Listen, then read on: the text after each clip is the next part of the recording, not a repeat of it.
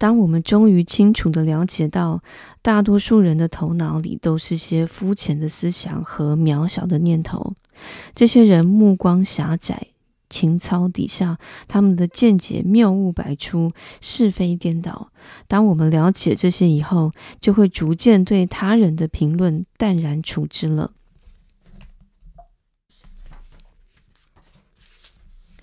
今天想要读书给你们听。第一个章节：孤独。一个人在大自然的级别中所处的位置越高，那他就越孤独，这是根本，同时也是必然的。青年人上的第一课就是要学会承受孤独，因为孤独是幸福安乐的泉源。孤独为一个精神禀赋优异的人带来双重的好处。第一，他可以与自己为伴；第二，他用不着和别人在一起。谁要是在早年就能适应独处，并且喜欢独处，那他就不啻获得了一个金币。孤独是精神卓越之士的注定命运。对这一命运，他们有时会唏嘘不已。但他们总是两害相权取其轻的选择了孤独。真正伟大的思想者，就像雄鹰一样，把自己的巢穴建筑在孤独的高处。社交，总的来说，我们全部的社交生活就是一出持续上演的喜剧。内涵丰富的人。会觉得这些乏味无趣，但平庸之辈却乐此不疲。一个人对与人交往的热衷程度，和他智力的平庸及思想的贫乏成正比。人们在这世界上，要么选择独处，要么选择庸俗，除此之外，再没有更多别的选择了。促使人们热衷与人交往的是人们欠缺忍受孤独的能力。在孤独中，人无法忍受自己。生活在社交人群当中，必然要求人们相互迁就和忍让。因此，人们聚会的场面越大，越容易变得枯燥乏味。我们不应该驳斥别人的看法，而应该记住。如果试图使一个人放弃他看法中的种种荒谬之处，那么我们就算有马氏萨拉的寿命，也完成不了任务。拘谨、踌躇不可避免地伴随着社交聚会。社交聚会要求人们做出牺牲，而一个人越具备独特的个性，那他就越难做出这样的牺牲。每个社交聚会一旦变得人多势众，平庸就会把持统治的地位。在泛泛和平庸的社交聚会中，人们对充满思想见识的谈话绝对深恶痛绝，热衷与人交。热衷与人交往，其实是一种相当危险的倾向，因为我们与之打交道的大部分人道德欠缺、智力呆滞或者反常。一个人如果自身具备足够的内涵，以致根本没有与别人交往的需要，那确实是一大幸事。因为几乎所有痛苦都来自与人交往，我们平静的心境会随时因为与人交往而受到破坏。它对我们的幸福的重要性仅次于健康。没有足够的独处生活，我们也就不可能获得平静的心境。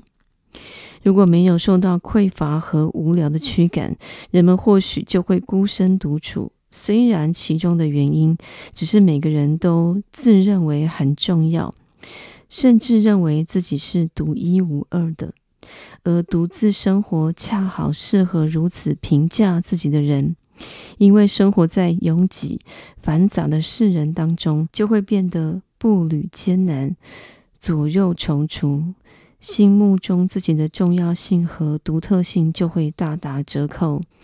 一个人对社会交往的渴望程度与他的年龄大小成反比。我们可以把社会人群比喻为一堆火，明智的人在取暖时懂得与火保持一段距离，而不会像傻瓜那样太过靠近火堆。后者在灼伤自己以后，就一头栽进寒冷的孤独之中，大声地抱怨那灼人的火苗。他人对自己的看法，别人对我们的尊敬，是我们强行从别人那里违背他们意愿获得的，所以。别人通常都把自己对他人的尊敬掩藏起来。别人的尊敬能够给予我们内心更大的满足，因为它与我们的价值紧密相关。但别人对我们的喜爱，并不直接与我们的价值连在一起，因为喜爱出自主观，尊敬却出自客观。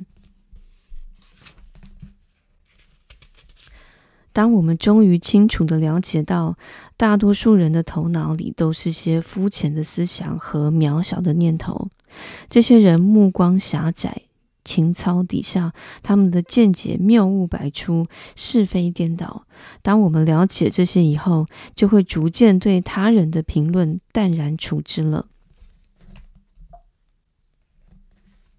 一旦一个人不必惧怕他人，或者当一个人相信自己说的话不会传到被议论的对象的耳朵时，他就会不时以轻蔑的方式议论别人。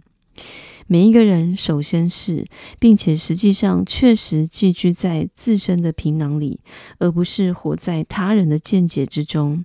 因此，我们现实的个人状况受到健康、性情、能力。收入、孩子、朋友、居住地点等诸因素的决定性影响，对于我们的幸福，其重要性百倍于别人对我们的随心所欲的看法。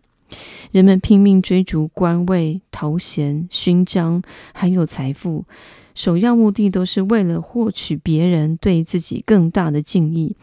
甚至人们掌握科学、艺术，从根本上也出于同样目的。我们对于他人看法的注重，以及我们在这一方面的担忧，一般都超出了任何合理的程度。我们甚至可把这视为一种普遍流行的，或者无宁说是人类与生俱来的疯狂。我们必须清楚，人们头脑里的认知和见解，绝大部分都是虚假、荒唐和黑白颠倒的。因此，这些见解本身并不值得我们重视。一旦不再担心和指望别人的看法，那奢侈排场十之八九就马上销声匿迹了。我们无论要做什么或不做什么，首要考虑的几乎就是别人的看法。只要我们仔细观察，就可以看出我们所经历的担忧和害怕，半数以上来自对别人看法的忧虑。每个人都不可能看到自身以外的东西。我的意思是，每个人在他人身上所看到的，与这个人的自身相等，因为每个人只能根据自己的思想智力去明白和理解他人。如果这个人的智力素质属于低级的一类，那么别人的思想、智慧，甚至最伟大的天赋智力都无法对他产生效果。他对别人拥有的思想水准也一无所觉。别人对我们的喜爱总是出于私心，虽然故中原因因人而异。此外，我们获得别人喜爱的原因，并不会让我们引以为豪。我们受别人欢迎的程度和我们降低对别人的思想感情的要求相等，并且我们这样做必须出于真心实意，而不是虚情假意，也不出于对他人的容忍，因为容忍根植于鄙视。今天的章节就读到这里，下次再读书给你们听。